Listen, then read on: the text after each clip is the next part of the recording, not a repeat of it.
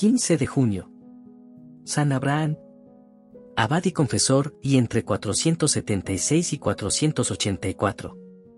A ejemplo de otros muchos santos, San Abraham dejó a su país, que estaba en las riberas del río Eufrates, y, guiado por la divina providencia, fue a trabajar en tierra extraña, en el país de Auvernia, cuyos límites se confundían con los de la diócesis de Clermont, antes de que fuese dividida por vez primera en el año de 1317. Cuando el monje persa entró en aquella provincia, que fue a mediados del siglo V, casi toda ella era ya cristiana. Los prelados se preocupaban de infiltrar la vivificante savia del cristianismo en las costumbres e instituciones de la sociedad galorromana, y curar las muchas llagas abiertas por las frecuentes invasiones de los bárbaros. Dos documentos antiquísimos dan luz suficiente sobre la vida de este santo. Es uno de ellos el epitafio de 30 versos compuestos luego de muerto San Abraham, por su prelado y amigo San Sidonio Apolinar. Un siglo más tarde, el insigne San Gregorio de Tours, trata de él en sus obras Vida de los Padres e Historia de los Francos. Violentas persecuciones en Persia.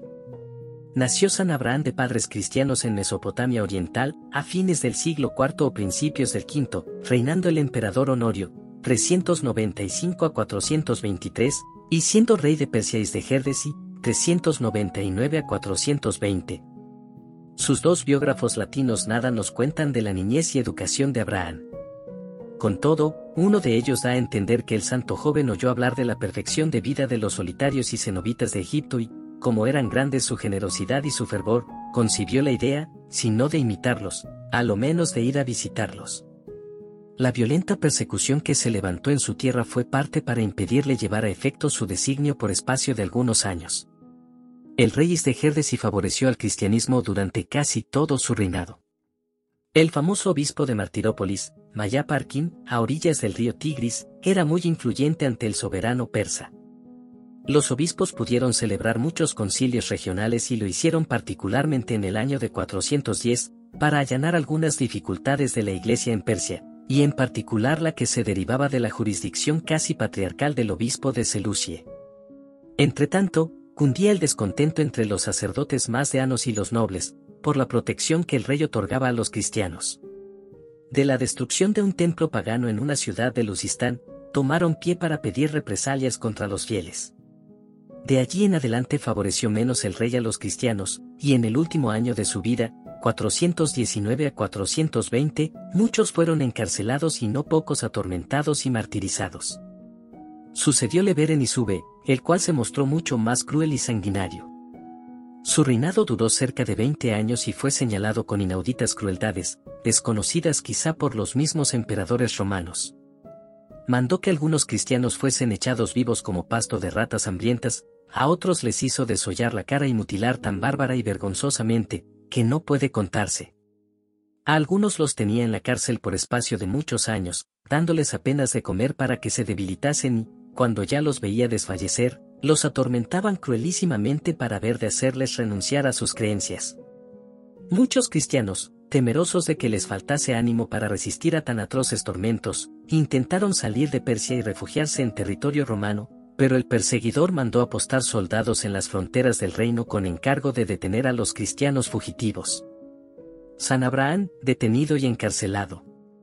No se avergonzaba San Abraham de confesar la fe, pero, desconfiando de sus propias fuerzas, dudaba si tendría valor bastante para aguantar los tormentos. Por otra parte, hacía ya tiempo que deseaba retirarse a algún monasterio. Determinó, pues, irse de Persia y visitar a los solitarios y monjes de Egipto. Fue detenido antes de pasar la frontera, y luego azotado, cargado de cadenas y encerrado en lóbrega mazmorra, donde por espacio de cinco años fue tratado inhumanamente. Era por entonces nuestro santo un joven gallardo y robusto, pero en la cárcel le daban tan poco alimento que, según testimonio de San Sidonio Apolinar, enflaqueció de tal forma que los hierros que llevaba le vinieron grandes al cabo de poco tiempo. Nada, sin embargo, pudo quebrantar su fe ni desalentarle. Feliz de padecer algo por Cristo, esperaba con ansia el martirio. El Señor no le concedió esta gracia. Contrariamente a lo que estaba previsto, Pasados cinco años de reclusión y horribles padecimientos, salió milagrosamente de la cárcel, de manera algo parecida, dice San Gregorio, a como fue libertado San Pedro en Jerusalén. Rompiéronse sus cadenas, abriéronse las puertas y Abraham salió sin que nadie le molestase. Llegóse hasta la frontera occidental de Persia y entró sin obstáculo en país extranjero. Estaba ya en libertad, aún ignoraba a que le tenía Dios destinado, pero con todo, se despidió para siempre de la tierra que le vio nacer y donde tanto había padecido.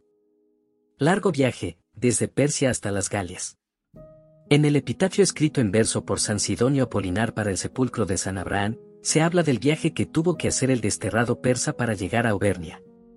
Busca la soledad y huye del bullicio de la gente, pero los prodigios que siembra a su paso, le atraen la veneración universal. Los fieles encomiendan a sus oraciones, con solo tocarlos cura a los enfermos y arroja a los demonios. Detiénese breve tiempo en los lugares por donde pasa. No quiere residir ni en Antioquía, ni en Alejandría, ni en Cartago, ni siquiera en la ciudad donde murió el divino Redentor. Huye del alboroto de ciudades como Bizancio, Rávena, Roma y Milán. Bien puede creerse que al nombrar estas ciudades, el poeta intentó resumir en breves palabras las largas peregrinaciones que San Abraham, su amigo, le había referido muchas veces. Con eso nos señala el itinerario que siguió el santo peregrino desde Persia hasta las Galias. Por él vemos que no tomó el camino directo y que hizo un recorrido larguísimo. Debió sin duda seguir las grandes vías romanas que enlazaban entre sí las principales ciudades de Oriente y Occidente. Como antes el insigne patriarca del mismo nombre, iba andando, andando, guiado por el Señor, hasta el día en que una voz interior le señalase el lugar elegido por Dios. Inspiróle el Señor que se detuviese cerca de la ciudad de Clermont, capital galorromana.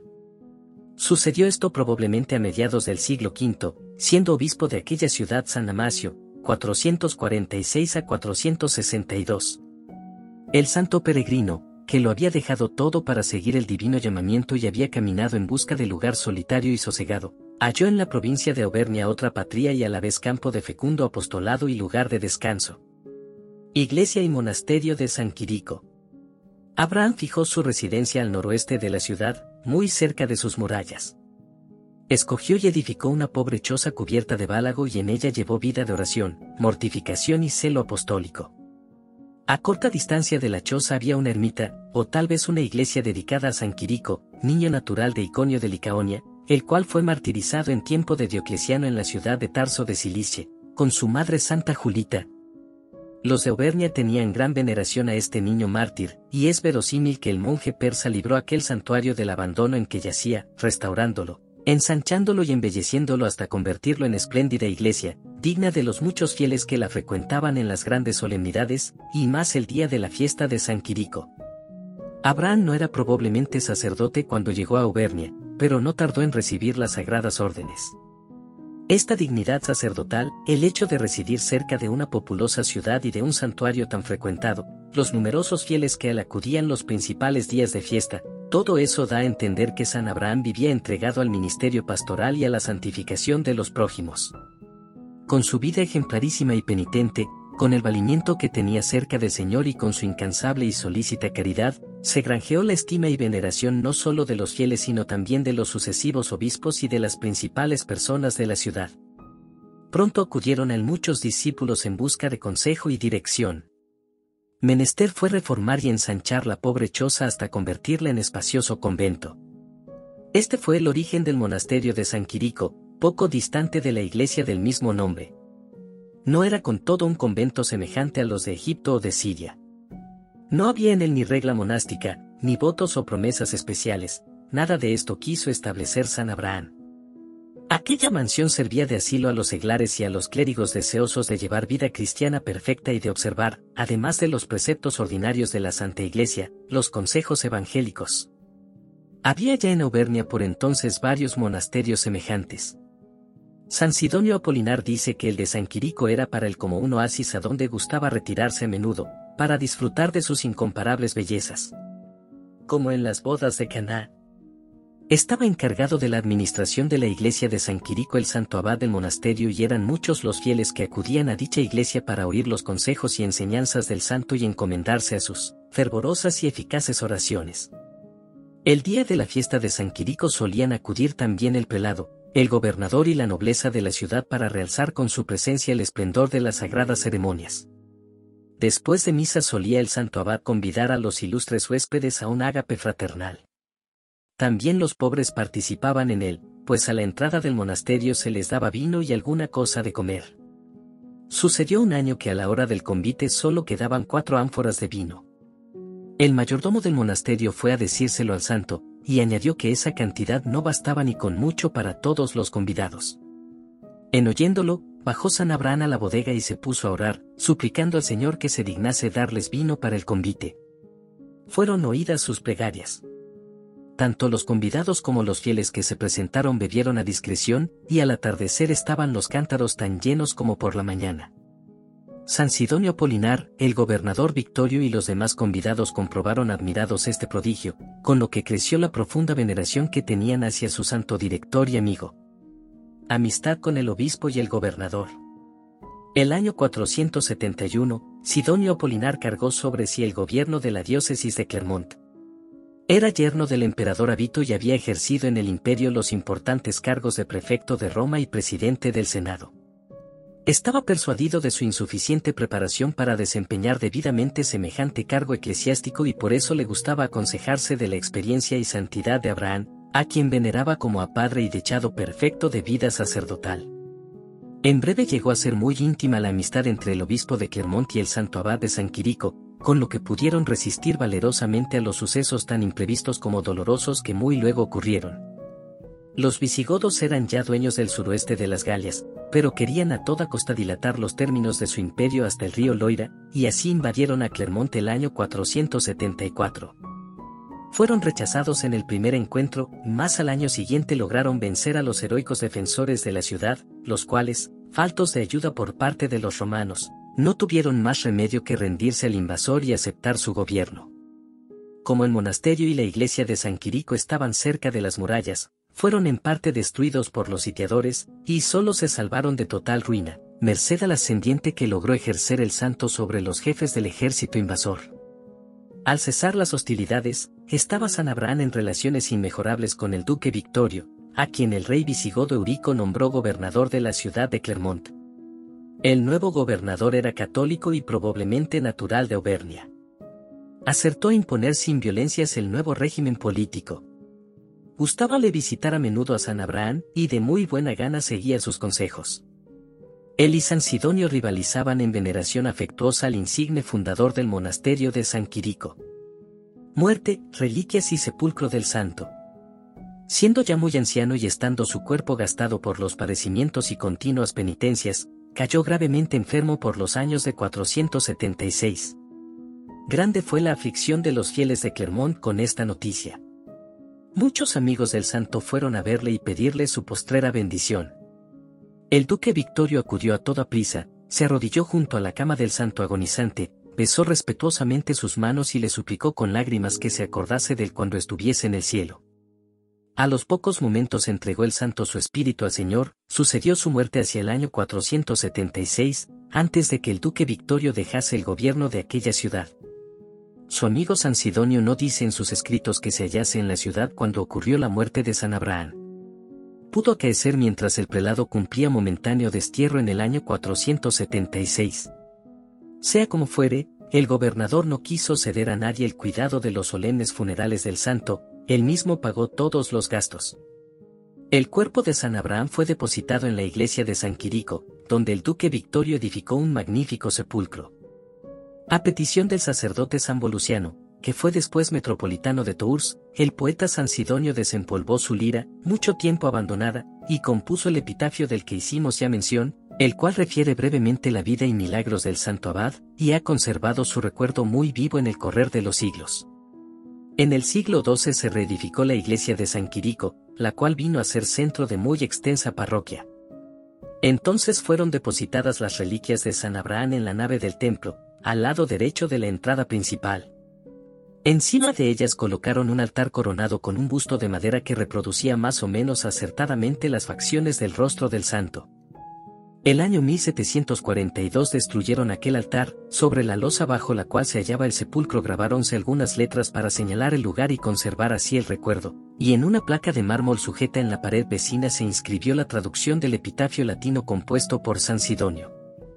Veinte años más tarde, en el de 1761, el obispo de Clermont quiso reconocer oficialmente las reliquias de San Abraham. A seis pies bajo las losas de la iglesia, se descubrió un sarcófago de piedra blanca, cuya tapa parecía estar sellada bajo dos enormes piedras. Convencido por la inspección de aquellos lugares que el sagrado depósito permanecía intacto desde hacía siglos, el obispo desistió de romper los sellos del sarcófago y proclamó que el sepulcro de San Abraham era uno de los monumentos más auténticos de la iglesia de las Galias.